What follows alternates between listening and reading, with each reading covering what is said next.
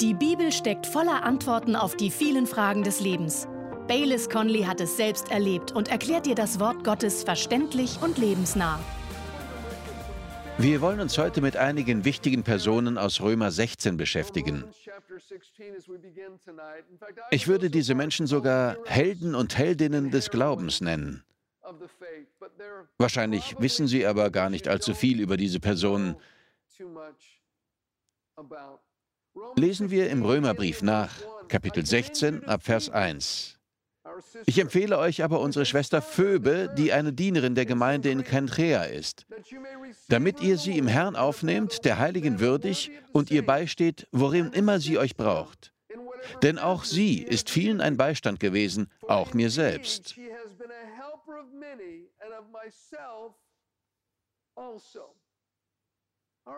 Zuerst kommt Phoebe. Der Apostel Paulus nennt sie Dienerin. Das gleiche Wort wird im Neuen Testament sonst auch als Diakon übersetzt.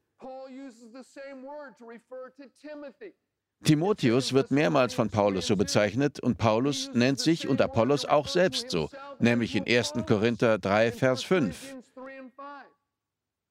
In Epheser 2, Vers 7 spricht Paulus davon, wie er durch das Geschenk von Gottes Gnade und durch das Wirken von Gottes Kraft ein Diener des Evangeliums wurde.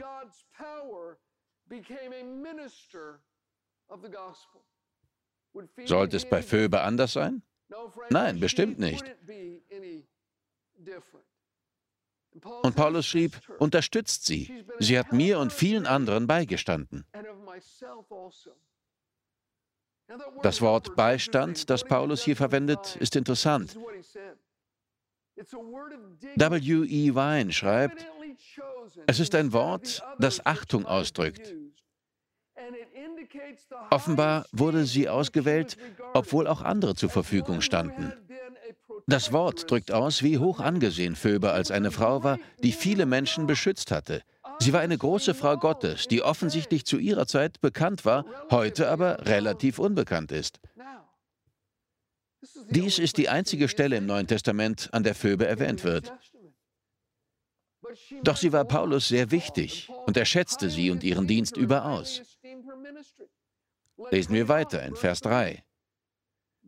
Grüßt Priska und Aquila, meine Mitarbeiter in Christus Jesus, die für mein Leben ihren eigenen Hals preisgegeben haben, denen nicht allein ich danke, sondern auch alle Gemeinden der Nationen und die Gemeinde in ihrem Haus. Grüßt Epenetus, meinen Geliebten, welcher der Erstling Asiens ist für Christus. Nun erwähnt Paulus Priska und Aquila. Er nennt sie Mitarbeiter. Das ist der gleiche Begriff, mit dem Paulus seine geistlichen Söhne Titus und Timotheus bezeichnet. Und Paulus sagt, Priska und Aquila haben ihr Leben für mich riskiert. Sie haben den Hals hingehalten. Die Message Bible übersetzt, grüßt Priska und Aquila, die Hand in Hand mit mir für Jesus gearbeitet haben. Sie haben einmal ihr Leben für mich aufs Spiel gesetzt. Und ich bin nicht der Einzige, der ihnen dankbar ist. Alle nichtjüdischen Versammlungen von Gläubigen schulden ihnen ebenfalls viel, ganz zu schweigen von ihrer eigenen Hausgemeinde.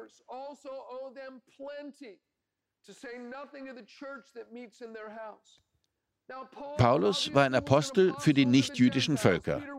Petrus war zu den Juden gesandt, Paulus zu den Nichtjuden. Er gewann die erste europäische Frau für Jesus, Lydia, eine Purpurhändlerin in der Stadt Philippi. Das war eine Stadt, die strategisch an der Straße zwischen Europa und Asien gelegen war. Sie war nach Philipp von Makedonien benannt, dem Vater von Alexander dem Großen. Selbst säkulare Historiker bezeichnen Lydias Bekehrung als Wendepunkt der westlichen Zivilisation.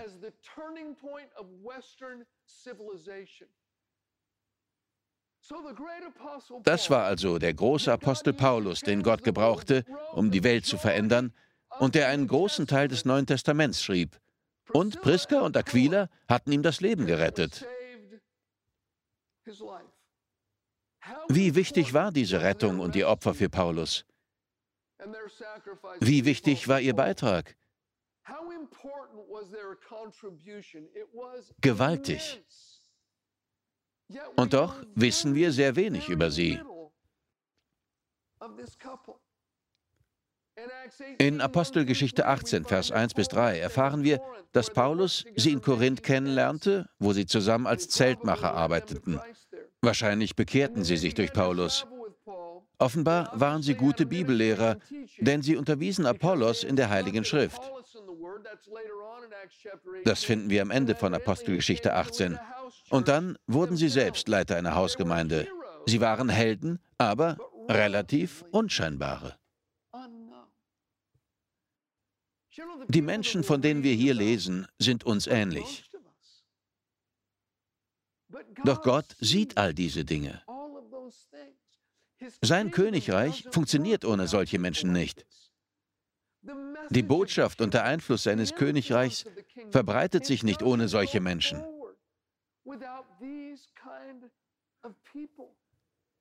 Und ich sage Ihnen, im Himmel erhalten sie Beifall und werden gefeiert. Sie sind von großer Bedeutung. Lesen wir weiter in Vers 6. Grüßt Maria, die viel für euch gearbeitet hat. Maria, worin bestand ihre Arbeit? Kaum ein Mensch kennt sie, aber Gott kennt sie. Wie viele Marias halten heutzutage die Gemeinde und die Arbeit für Jesus am Laufen? Sie arbeiten hinter den Kulissen, unbemerkt von den meisten Menschen, doch namentlich bekannt unter Heerscharen von Engeln. Menschen wie Maria sind auf dieser Erde vielleicht nicht angesehen, aber sie werden im Himmel belohnt. Warum haben sie sich so sehr für Gott und seine Diener eingesetzt? Aus Liebe. Und wo viel Liebe ist, ist auch immer viel Arbeit. Ich denke an die Menschen in unserer Ortsgemeinde, die so viel arbeiten, mit Kindern, auf dem Parkplatz als Ordner, im Begrüßungsdienst, im Sekretariat, in Medien und Produktion, als Kleingruppenleiter, als Sänger und Musiker und so weiter. Ohne sie läuft das alles nicht. Und sie stehen nicht im Rampenlicht. Aber ich sage Ihnen, im Himmel sind sie bekannt. Sie sind wichtige Mitspieler im Team. Vers 7. Grüßt Andronikus und Junias, meine Verwandten und meine Mitgefangenen, die unter den Aposteln ausgezeichnet sind, die schon vor mir in Christus waren. Andronikus und Junia, offenbar waren sie einmal, so wie Paulus, für ihren Glauben im Gefängnis. Und Paulus sagt, sie sind unter den Aposteln ausgezeichnet. Zu wem waren sie gesandt? Das wissen wir nicht. Was taten sie? Wir wissen es nicht. Doch zu ihrer Zeit waren sie bemerkenswert, auch wenn die Geschichte sich nicht an sie erinnert. Eine Bibelübersetzung sagt, sie gehören zu den wichtigsten, die Jesus ausgesandt hat, um seine Arbeit zu tun. Doch wir wissen nichts über sie, außer durch Paulus. Sie waren damals angesehen, doch die Geschichte weiß nichts weiter von ihnen. Die Liste geht aber noch weiter. Wie aufregend. Grüßt am Pilatus, meinen Geliebten im Herrn. Grüßt Urbanus, unseren Mitarbeiter in Christus. Und Stachys, meinen Geliebten. Grüßt Apelles, den Bewährten in Christus. Grüßt die vom Haus des Aristobul. Grüßt Herodion, meinen Verwandten. Grüßt die vom Hause des Narzissus, die im Herrn sind. Grüßt Trypena und Tryposa, die im Herrn arbeiten. Grüßt Persis, die Geliebte, die viel gearbeitet hat im Herrn. Grüßt Rufus, den Auserwählten im Herrn, und seine und meine Mutter. Wer sind diese Menschen? Sie waren geliebt, sie waren bewährt, sie waren auserwählt, sie arbeiteten viel für die Sache Jesu, nicht im Rampenlicht, aber dennoch von großer Bedeutung.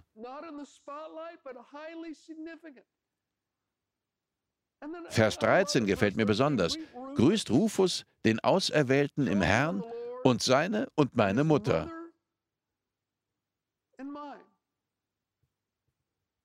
Grüßt Rufus Mutter, sagt Paulus. Und sie war auch mir eine Mutter. Wie hieß sie? Wir wissen es nicht. Aber sie liebte den Apostel Paulus und ermutigte ihn, betete sicher für ihn und kochte vielleicht auch manchmal für ihn. Mein Vater ist jetzt 88 Jahre alt und kann nicht mehr so wie früher. Doch bis für ein paar Jahren, als er noch konnte, hatte er zwei von meinen Freunden adoptiert. Beide sind Pastoren und ihre Väter leben nicht mehr. Und mein Vater adoptierte sie. Er backte für sie, als er das noch konnte, und sie schrieben sich gegenseitig Briefe. Einmal, als einer von ihnen in einer schlimmen Situation steckte, schrieb mein Vater ihm einen lustigen Brief.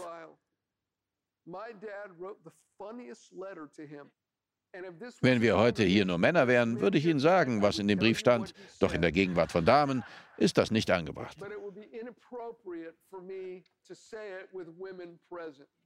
Aber es war sehr lustig. Und es war genau das, was mein Freund brauchte. Mein Vater wurde diesen Männern zum Vater. Und wir brauchen solche Mütter und Väter, die andere Christen im geistlichen Sinn adoptieren. Sie werden gebraucht. Jetzt denken manche vielleicht, was kann der große Apostel Paulus schon brauchen? Aber offenbar war diese Beziehung ihm so wichtig, dass er sie erwähnte und sagte, grüßt sie von mir. Sie ist nicht nur die Mutter von Rufus, sondern irgendwie auch meine. In den Versen 14 und 15 erwähnt Paulus eine Reihe weiterer Personen, denen er Grüße ausrichten lässt. Und in Vers 21 beginnt er, Grüße von seinen Mitarbeitern auszurichten, die bei ihm sind. Vers 21. Es grüßen euch Timotheus, mein Mitarbeiter, den kennen wir, und Lucius und Jason und äh, Sosi, wie heißt er gleich? Sosipata, meine Verwandten. Und dann schauen Sie hier.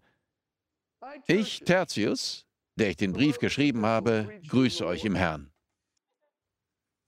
Tertius sagt, ich habe den Brief geschrieben. Ich dachte, Paulus hätte den Römerbrief geschrieben.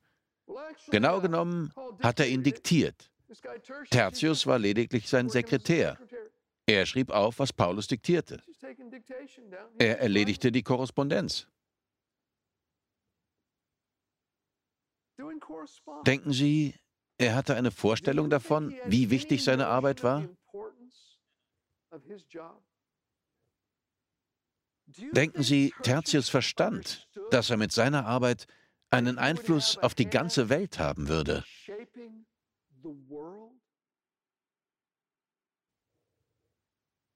Der Römerbrief wird auch der bedeutsamste Brief aller Zeiten genannt.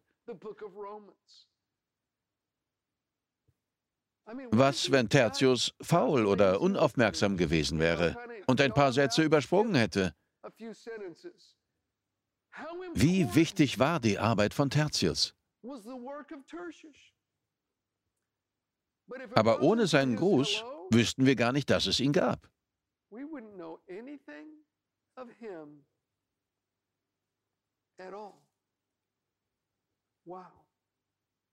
Vers 23. Es grüßt euch Gaius, mein und der ganze Gemeindewirt.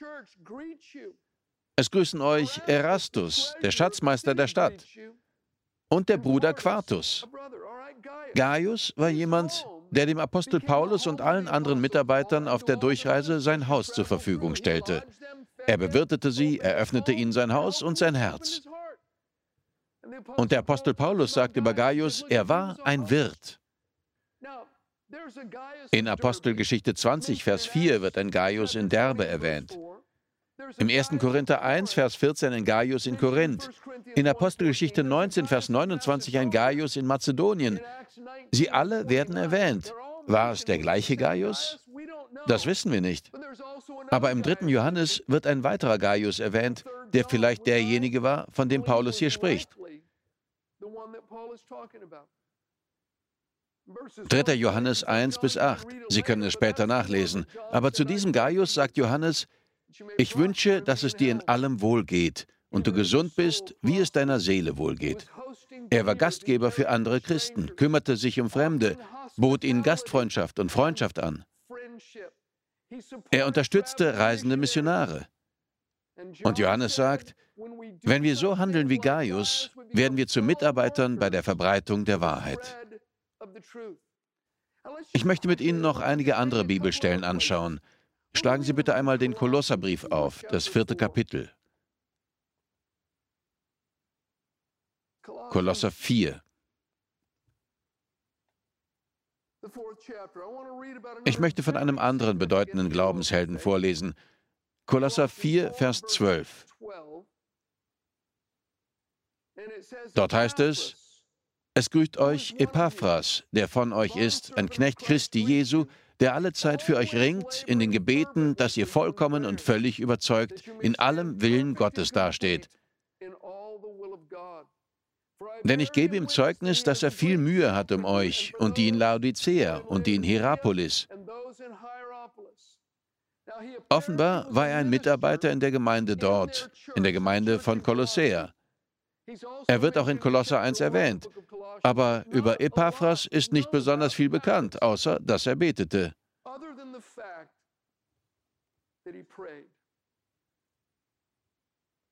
Es gibt Menschen, die unermüdlich für mich und andere beten, und dafür möchte ich mich bedanken. Mir ist sehr wohl bewusst, dass ich nicht hier stehen und keinen Atemzug tun würde, wenn andere Christen nicht für mich gebetet hätten. Es gab Menschen, die mich buchstäblich aus dem Tod herausgebetet haben, als ich vor zwei Jahren einen Bootsunfall hatte. Und es gibt Menschen, die es als ihren Dienst ansehen, für andere zu beten. Das ist es, was wir in der Hauptsache über Epaphras wissen. Auf der Erde mag er nicht besonders bekannt sein, aber im Himmel ist er ganz gewiss bekannt. Und garantiert auch in der Hölle. Vielleicht kennen einige von Ihnen den Erweckungsprediger Charles Finney.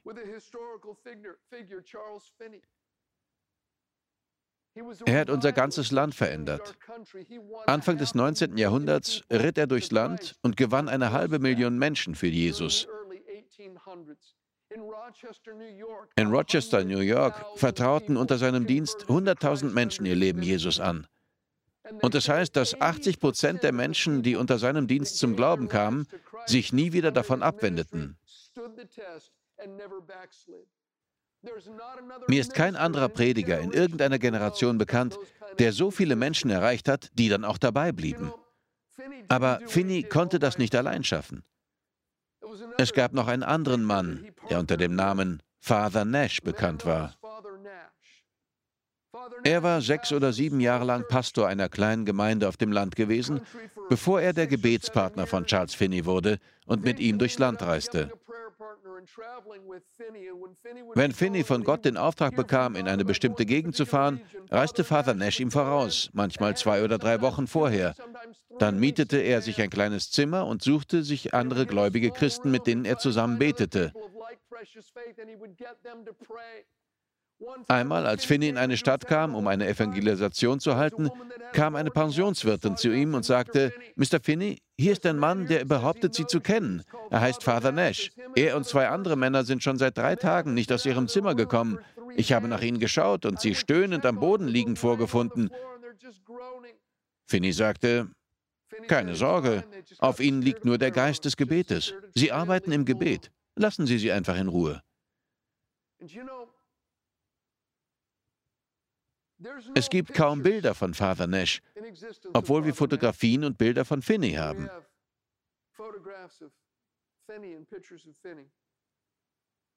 Father Nash hat keine Bücher geschrieben.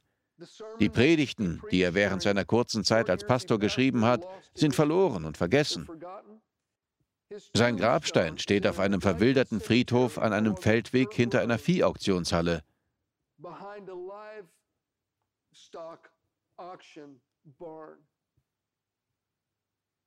Aber wissen Sie was? Nachdem Father Nash gestorben war, hörte auch Charles Finney nach etwa drei Monaten auf, Evangelisationen zu halten. Als das Gebet aufhörte, hörten die Evangelisationen auf. Kurz danach wurde er Dozent am Oberlin College. Eine solche Bedeutung hatte Father Nash. Und den Betern unter Ihnen möchte ich sagen, hören Sie nicht auf. Wir brauchen Ihre Gebete.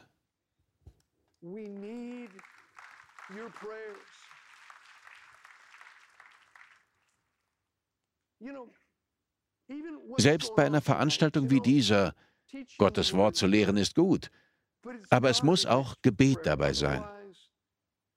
Andernfalls wird das Wort nie das Herz von Menschen erreichen. Wir brauchen die Gegenwart des Heiligen Geistes. Wir brauchen Gottes Kraft. Der Glaube kommt durchs Hören und das Hören durch Gottes Wort, doch die Kraft kommt aus dem Gebet. Beten Sie weiter. Wir brauchen Ihren Dienst. Wir könnten noch viele andere anführen.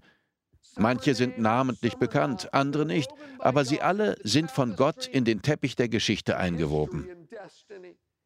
Wenn man ihre Fäden entfernt, fällt alles auseinander.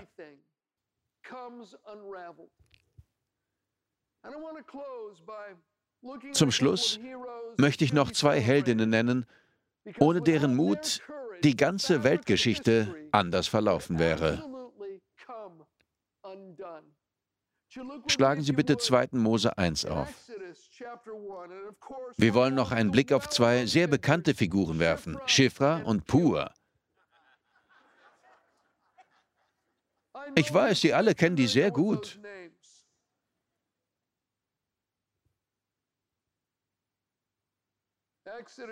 2. Mose 1.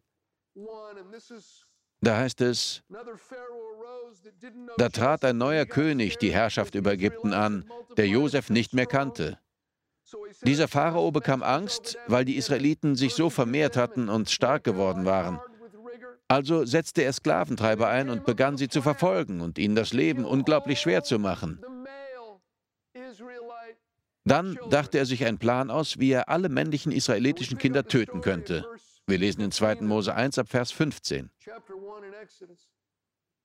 Und der König von Ägypten sprach zu den hebräischen Hebammen, von denen die eine Schifra und die andere Pur hieß, und sagte, wenn ihr den Hebräerinnen bei der Geburt helft und bei der Entbindung seht, dass es ein Sohn ist, dann tötet ihn.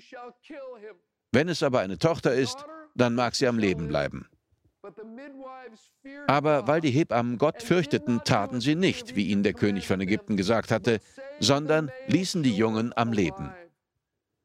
Da rief der König von Ägypten die Hebammen zu sich und sagte zu ihnen, warum habt ihr das getan, dass ihr die Jungen am Leben gelassen habt? Und die Hebammen antworteten dem Pharao, ja, die hebräischen Frauen sind nicht wie die ägyptischen, denn sie sind lebenskräftig. Ehe die Hebamme zu ihnen kommt, haben sie schon geboren. Und Gott tat den Hebammen Gutes und das Volk vermehrte sich und wurde sehr stark. Und weil die Hebammen Gott fürchteten, geschah es, dass er ihnen Nachkommen schenkte. Damit kommen wir zu Kapitel 2, wo ein kleiner Junge geboren wird. Sein Name Moses. Er sollte der Befreier sein, eine Vorschattung auf Jesus Christus. Und wir wissen, dass auch zur Zeit von Jesus, kurz nach seiner Geburt, der König Herodes versuchte, alle männlichen Kinder im Alter bis zu zwei Jahren umzubringen, so wie der Pharao es zur Zeit von Mose getan hatte. Jesus wurde verschont, weil Josef und Maria flohen. Als Mose Israel durch das Rote Meer geführt hatte und sie von der Armee des Pharao verfolgt wurden, brach das Wasser über den Ägyptern zusammen und sie ertranken. Die Macht des Pharao war gebrochen. Das ist eine Vorschattung auf das, was wir in Jesus Christus haben. Wir kommen vom Tod zum Leben. Und liebe Freunde, aus diesem Grund ist der Sohn Gottes erschienen, damit er die Werke des Teufels zerstört. Der Teufel hat keine Macht über Gottes Kinder, ebenso wenig wie der Pharao Macht über die Israeliten hatte, nachdem seine Armee im Roten Meer ertrunken war. Doch ohne Schifra und Pua hätte es keinen Mose gegeben. Die Geschichte wäre ganz anders verlaufen. Ich sehe hier vor mir eine Reihe von Helden und Heldinnen und potenzielle Helden und Heldinnen. Jeder von uns hat eine bedeutsame Rolle zu spielen. Seien Sie treu in dem, was Gott Ihnen zu tun gibt, selbst wenn niemand oder nur einer Sie dabei sieht. Selbst wenn niemand Sie feiert oder Ihnen Beifall spendet, tun Sie doch, was Gott Ihnen aufgetragen hat. Und das ist von großer Bedeutung. Es ist wichtig. Wir danken dir fürs Zuhören. Weitere Predigten sowie eine tägliche Andacht von Baylis findest du kostenlos auf baylis-conley.de. Gott segne dich.